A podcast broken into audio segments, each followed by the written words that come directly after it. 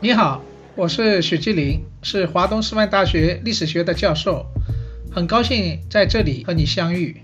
过去四十年来啊，我主要做的是中国近代的思想和文化方面的研究。这些年呢，我又特别关心当代的中国的城市文化，特别呢是对九零后、零零后这些新一代年轻人的文化现象呢也很感兴趣。因为呢，我是上海人，所以呢，对城市这一块呢，好像也特别有感觉。在这一档我与新石像光之来处共同出品的播客里面啊，我以后将和大家分享我对一些当代中国的社会和文化现象背后的一些，比如说历史渊源啦、深层次的文化观念的思考啊。同时呢，我也会邀请我的那些朋友和大家一起探讨蛮有意思的、有意义的一些文化现象，特别是一些热点话题，聊聊我们共同关心的世界和都市的生活。我很欢迎啊，大家给我留言，在这里啊，期待和大家多分享、多交流。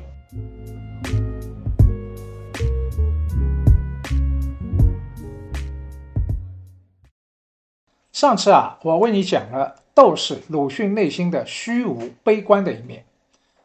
那么，在鲁迅身上啊，还有另外一个很大的谜团是什么呢？这就是他和弟弟周作人的失和。这对周氏兄弟在中国近代思想史、文学史上非常有名。他们共同成长，都有很好的一流的文学造诣，本来可以成就一一段什么民国文坛的双子星的佳话。他们情同手足，怎么突然分家了呢？甚至还一度大打出手。今天啊，我就要和你谈谈、聊聊这事。这个事啊，他们后来两个人都沉默不言，到底什么原因不清楚，就变成了现代文学史上的一段公案。那么，我接下来就给你讲一讲周氏兄弟的爱恨情仇。鲁迅呢有两个弟弟，一个呢是周作人，还有一个呢是周建人。这兄弟三个啊，特别是鲁迅和周作人关系很好，他们是志趣相投，从小一起在百草园玩耍，在三味书屋上屋，一起啊在百草园玩耍，在三味书屋啊上学。在大哥的带领下，周作人呢好像有一棵大树逼迫着他，所以。他就自己啊，从小看闲书、描画、抄书。然后我说过，他们也共同经历了啊家中的变故，体会到了世态炎凉。那么鲁迅呢，是长房长孙，所以家庭啊突然遭变故以后啊，长兄如父，所以鲁迅就一直护着两个弟弟，特别是周作人。可以说，鲁迅是一个不折不扣的。伏地魔。那么兄弟两个人从小玩在一起，一起去为父亲的病去抓蟋蟀啊，还有原配的秋后原配一对，所以两个人关系非常好。那么这两个人一起在那个南京的水师学堂读书，然后呢，鲁迅呢又先去了日本，然后把照片寄回来。周作人啊，那个时候对兄长。鲁迅是非常崇拜，特别把鲁迅的照片啊买了一个框装起来，挂在卧室上，对他呢非常崇拜。所以从小你看，周作人就在鲁迅的逼迫下，他成长起来。所以呢，他可以什么样？可以不闻窗外事，就是读书，反正有哥哥这棵大树，这就是这两个人。但是问题来了。这两个关系特别好的这两个兄弟两个，后来怎么突然发生矛盾了呢？周作人啊说过的话，他说：“我始终同鲁迅住在一处居住，有什么对外的需要都由他去办了，简直用不着我来说话。”但是谁也没有想到，这两个兄弟关系非常好的两个人啊，会在以后反目成仇，大打出手。后来甚至老死不相往来，那这究竟发生什么事了呢？简单的说，周作人说：“我始终同鲁迅住在一处居住，有什么对外的需要，都由他去办了，简直用不着我来说话。从日本留学回来以后呢，鲁迅呢，先为了全家啊照顾全家，到教育部啊，当时去担任一个科长，然后呢，周作人又有机会在蔡元培的赏识之下啊，要有一个教授啊来教古希腊文学的课，所以周作人呢后来也到了北京，在北大担任教授，所以兄弟三个人啊，再加上鲁迅的母亲。他们就住在一个屋里边。本来你想其乐相融，应该很不错，是吧？鲁迅呢在外赚钱，周作人呢又是北大教授，这两个人啊，鲁迅写了《狂人日记》，一夜报得大名；周作人呢写了《人的文学》，也是非常有影响。这两位在启蒙运动当中都是两个新文学的大将。本来这是一段佳话，非常好啊。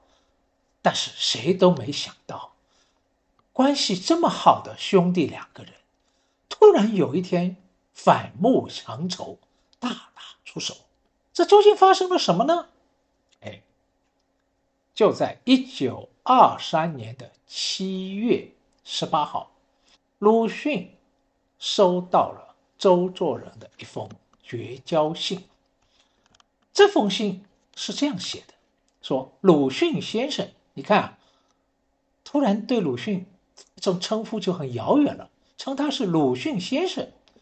他说：“我昨天才知道，但是过去的事不必说了。我不是基督徒，却有性能啊，在挺受得住啊，也不像责难你。大家都是可怜的人生。我以前蔷薇的梦是虚幻的。”现在呢，才看到了真的人生。我想修正我的思想，重新入新的生活。以后，请你不要再到后院来了。后院就是周作人一家住的，没有别的话。愿你安心自住。收到这封信，鲁迅也是一头雾水。他想约周作人谈一谈，沟通一下，但周作人不肯。那么这个事。后来，无论是鲁迅还是周作人，这两个人一生都保持了沉默，没有解释。虽然外人都很关心，但他们没有解释。特别是周作人到了晚年，也不肯说清楚。他说：“一说便熟。”所以，既然周作人写了绝交信，鲁迅在这个大家庭里面也待不下去了。他只能和朱安啊，妻子朱安呢，就搬离了八道湾，到了砖塔胡同六十一号啊，另外找房子去住。所以他是从八道湾被赶出来的。搬出去以后呢，鲁迅有一天回到八道湾，想把书啊取走啊，书还留在八道湾。结果他去的时候啊，哇，那个。周作人的太太，那是个日本太太，宇太信子像发疯一样冲出来痛骂鲁迅，啊，说他的不是。哎，周作人也出来了，甚至遥远的用本书去扔他。这两个人有了这场冲突以后，就彻底闹翻了。这就是周氏兄弟的失和。这个失和到底什么原因？当时连在场的鲁迅的母亲。也是一头雾水，不知道。兄弟两个呢，也不肯说。那么后人啊，有好多猜测啊，有好多研究，可以说是众说纷纭啊，有各种说法。我现在呢，来帮大家呢来分析一下。一种说法，大部分人的观点都认为，说周氏兄弟失和，都和一个女人有关。这个就是周作人的妻子。宇太信子，宇太信子是谁呢？是当年啊，周氏兄弟在日本留学时候，他们住在那里，有一个女佣，这个女佣就是宇太信子。后来呢，周作人得了一场大病，宇太信子呢照顾他，然后两个人发生了感情，后来就结婚，也最后呢，啊，把他带回了中国，然后宇太信子呢又把他自己的妹妹介绍给了周建人，所以姐妹俩叫兄弟俩。本来你想和鲁迅有没有关系啊？好像没有关系，是吧？没有关系。但是呢，这个有一个说法说说，当时在日本的时候啊，鲁迅和周这个宇太信子啊也有一腿。所以才有信上说第一句话说，周作人说：“我昨天才知道，但是呢，过去的事啊，不必再提了。”好像隐隐约约有这么一个意思，是吧？但是各种研究就发现，这个说法好像又不太靠谱，反正总是一个谜。那么另外一个说法说，兄弟两个当时住在。八道湾的时候，说当时啊，鲁迅到那个窗户下面啊去听窗，这个说法呢，后来很多人研究说也不可能。为什么？这个窗户底下摆满了花，是不可能听窗的，不可能去偷听或者偷窥，所以这种说法呢，也不太靠谱。那么不管怎么样。鲁迅是被宇太信子啊逼出了八道湾，搬出八道湾以后，这么好的兄弟关系失和了，这对鲁迅刺激太大了，他大病了一场，给自己起了个笔名，叫做燕之傲者。这个燕宴会的宴，这个中间有个日本的日，下面一个女，就是暗示是一个日本女人，傲者就是被放逐。逐出的意思，这个笔名什么意思啊？就是说，我是被家里的日本女人赶出去的。那么，这个赶出去究竟什么原因？现在各种分析都认为，可能和经济有。因为当时他们是一个大家庭，经济是在一起的。鲁迅呢，在教育部做个科长，收入还比较高。然后所有的收入回来以后啊，就交给宇太信子，因为鲁迅的原配夫人朱安啊，识字不多，也管不了家，而那个周建人的夫人宇泰芳子呢，早是听姐姐的，所以呢，宇太信子就掌握了家里的财政大权。那么这个宇太信子啊，好喜欢花钱，这个上街。啊，买各种货，特别是日本货，还要到日本去代购，甚至出入啊都要坐小汽车，所以就使得周家入不敷出。后来徐广平在回忆录里面就讲到，他说后来啊，这个鲁迅就很感叹自己的遭遇。他说啊，我总以为啊，人不要钱是吧？我把钱都交给你管理，家庭总算和睦了吧？但是他说我在八道湾住的时候。我的工资收入全都交给了二太太，连周作人的收入，他说一个月有六百块，但是总是每个月还是不够用，要四处向朋友借，有时候借到，他说借到手就忙赶紧回家交给宇太信子，所以你看到，恐怕这个原因是最大的，这个宇太信子悔祸无度啊，最后呢，他和长兄鲁迅啊。看不下去了，就发生了矛盾。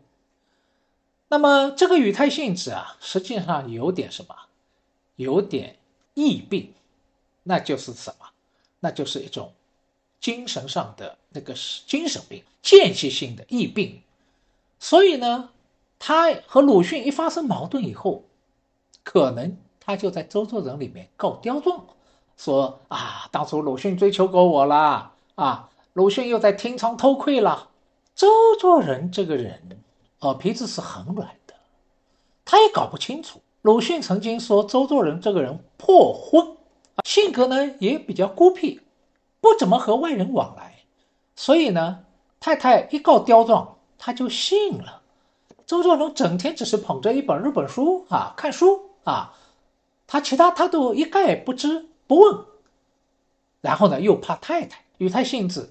就是一个气管炎，所以啊，一旦宇太信子在那里一闹，周作人一相信，最终就导致了兄弟的失和。失和以后，你想感情这么好，两个人心里都很痛，都很痛。那个周作人也很痛。二五年十月份，周作人翻译了一首罗马诗人的悼念兄弟的诗，叫《伤逝》。里面有一句话，他说：“兄弟，你收了这些东西吧，最后都渗透了我的眼泪，从此永歌冥冥。兄弟，我只付你一句珍重。”所以你看，这个和他的绝交信最后一句是对得上来的。鲁迅读到这首诗以后，二十天写成了小说《伤逝》，啊，你可能知道这是一个爱情小说。但是为什么鲁迅要写这个爱情小说？只有周作人是读懂的。后来周作人晚年的时候，周作人就说：“伤逝不是普通的恋爱小说，是假借了男女之情、男女的死亡来哀悼兄弟恩情断绝的。”周作人说：“我相信我的感觉是不会错的。”你看，只有周作人才读懂了。鲁迅心里想的，鲁迅写了《伤逝》以后，欲罢不休，又写了另外一篇小说，叫《弟兄》。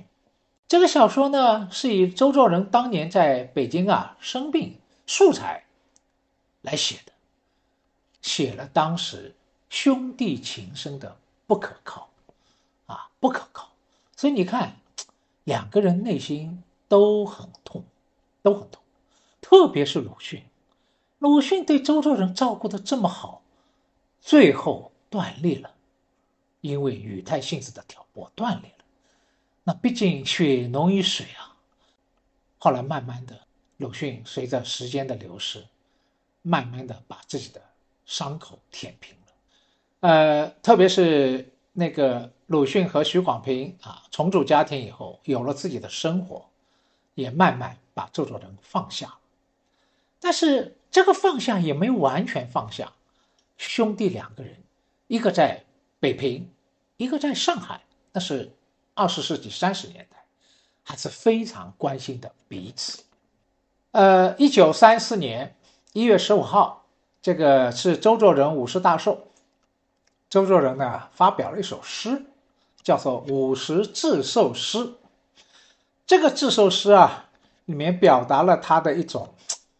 隐士的心情，那个写的是很风趣的，有点幽默调侃。这个诗发表以后啊，哇，一下子引起很大的轰动，好多朋友都出来什么来贺这首诗，其中还包括蔡元培老先生啊。蔡元培一般不大凑趣的，哎，这个突然他也贺了一首，还有像胡适啊，好多朋友都来贺诗，还有刘半农啊、钱学同啊等等。那么这些贺诗啊，就形成了一个风气，一下子成为一个什么啊？成为了一个新闻。那么当时在上海的左翼作家就不满意了，说：“国破家亡是吗？日本人都打到家门口了，你还有心情来写这种显示了隐士的诗，觉得非常无聊。”然后写了文章批评周作人。哎。就在这个时候，鲁迅倒是对周作人最了解的、最相知的。鲁迅在给曹巨人的信里边，他讲了这首对这个周作人这个贺诗的看法。他说：“周作人这个致寿诗啊，含有点讽刺、讽刺世人的味意味儿。但是这种微词啊，一般现在年轻人已经看不懂了，啊，看不懂啊。”只是觉得说，哎呀，你们过于肉麻，相互吹捧，所以他说就成为了众矢之的，啊，被人攻击。但是他说啊，中国就是这样，凡是要亡国了，就推到什么文人美女身上，好像亡国都是要文人美女负责。他说这是中国古已有之的现象，啊，就是觉得国要亡了，都是谁的责任啊？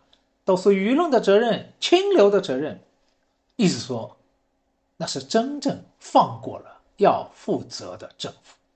所以你看，最懂得周作人还是谁啊？还是。当然，周作人也是懂鲁迅的。等到鲁这个周作人的晚年，他写了回忆录，很多都是回忆鲁迅的。然后周作人可以在那个回忆当中，你可以看到，周作人也是最懂鲁迅的。啊，可惜的是，这两个人后来再也没见过面。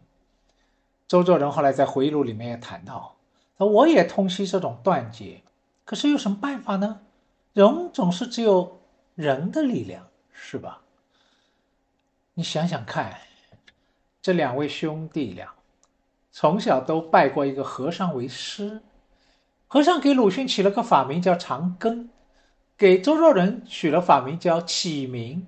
东有长庚，西有启明，但这两颗星星永不相见，永不相见。这就是我们说的现代中国文学史上的一个兄弟反目为仇的一个非常令人可惜的悲剧。那么问题来了，他们为什么会反目为仇？仅仅是这些原因吗？事实上啊，我做过研究，我发现除了表层这些原因啊，语态性质在中挑拨以外，家庭矛盾以外。还有一些思想上的分歧。这个分歧，我上次给大家讲，我说五四晚期啊，兄弟两个一道办了一个杂志，叫《语诗》，啊，继承了五四的启蒙传统，当时是同仇敌忾，和啊西洋留学回来的现代评论派啊论战。那么语诗派文人，他们和现代评论是不一样的。他们有一个共同的一个文化的气质，这个气质是什么呢？就是名士派头啊，就像魏晋名士一样，名士派头。所以林语堂也有这个名士派头，来就和周氏兄弟合得很好啊，不愿意加入现代评论派的队伍。那么这个名士派头，按照周作人的描述，就是说心里面有两个鬼。一个呢是绅士鬼啊，正人君子，绅士啊，这是一个；第二个是流氓鬼。这个流氓鬼不是说真的是流氓，说是说是有点啊风流倜傥、玩世不恭，这就是说的流氓鬼。那么周作人自己说，他说我平时呢有说，如果流氓气发作的时候，名这流氓气就是名士气啊，到了。某种程度的时候，他说绅士会出来说：“带住，啊，你还是绅士，啊，会是有限的，因为你想，周作人身上虽然有点什么名士气，但是他毕竟在北大教书，是吧？他身上更有一种绅士的味道，这是周作人。但是鲁迅就不一样了，鲁迅骨子里痛恨绅士，很假，很装，啊，他就。痛恨那些伪道学先生，而鲁迅呢，一直在学术体制之外啊，他就是一个在民间啊，在外面的一个我们说自由撰稿人，然后他身上的那种气息啊、气质，又带有强烈的战士的性格，所以你看啊，同样是名士，如果和竹林七贤比较啊，鲁迅更像一个。讽刺技术的嵇康，而周作人呢更接近潇洒洒洒脱的啊阮籍，所以虽然都是名士，但是气质是有点区别的。所以当年和现代评论派论战啊，哎呀，这个他们多厉害，周氏兄弟，然后这个现代评论这些人被打得屁滚尿流啊，然后当时很多人。中间人调解，像徐志摩就劝，啊，劝周作人说：“，不要这样，大家都是朋友。”但是徐志摩就不敢劝鲁迅，说：“你们这兄长脾气太坏了，我不敢。”啊，那个女师大事件以后，啊，鲁迅是要痛打落水狗，但是周作人却觉得说，这个痛打落水狗有点无聊，是吧？说树倒猢狲散了。你哪里去找那些已经散掉的活僧呢？甚至你去打一点无聊卑劣。他说：“虽然我不是绅士，但也有我的体统和身份。所以你看啊，周作人身上是有一种什么？一种身上还是有一种绅士气，还是有。所以后来鲁迅就有点分析周作人啊，他说这些人呐，对于世事呢，要有点浮光掠影式的关心，但是呢。”又随时忘却，不甚了然，仿佛有些关心，却不可切。这是周作人啊。鲁迅是什么？鲁迅心里有一团火，他认为我就是一个真的知识阶级，对于社会是永不会满意的，所感受的永远是痛苦，所看到的永远是缺点，预备着将来的牺牲。社会呢？也因为有了这些人的牺牲而热闹，这就是鲁迅。也就是说，鲁迅作为一个战士，自私都在战斗。但是周作人呢，他基本上缺少狂，也缺少力，啊，血脉里面是温热的，呃，有点中庸之道的精神结构。所以在战斗的时候呢，鲁迅作为战士，常常是打得衣冠不整啊，尘土满身，甚至还鼻青眼肿。但是周作人是很爱惜羽毛的，一直要保持绅士的风度，这就是周作人和鲁迅的不一样。所以兄弟两个，你看最后分手，不仅是为了家庭琐事，背后还有一些思想的分歧。乃至于精神气质的不同，当然了，后来由于这样一个兄弟的失和，使得最后两个人最后决裂，到死都没有见面，所以这场悲剧是令人非常伤心的。周作人呢，你看他通常在悲剧里边是化为喜剧，后来表现出玩世不恭。但是鲁迅就是一个讲悲剧演到底的人物，而且演得格外的认真。这就是鲁迅和周作人的故事。下次如果有机会啊，我再来给你讲讲周作人。好，再见。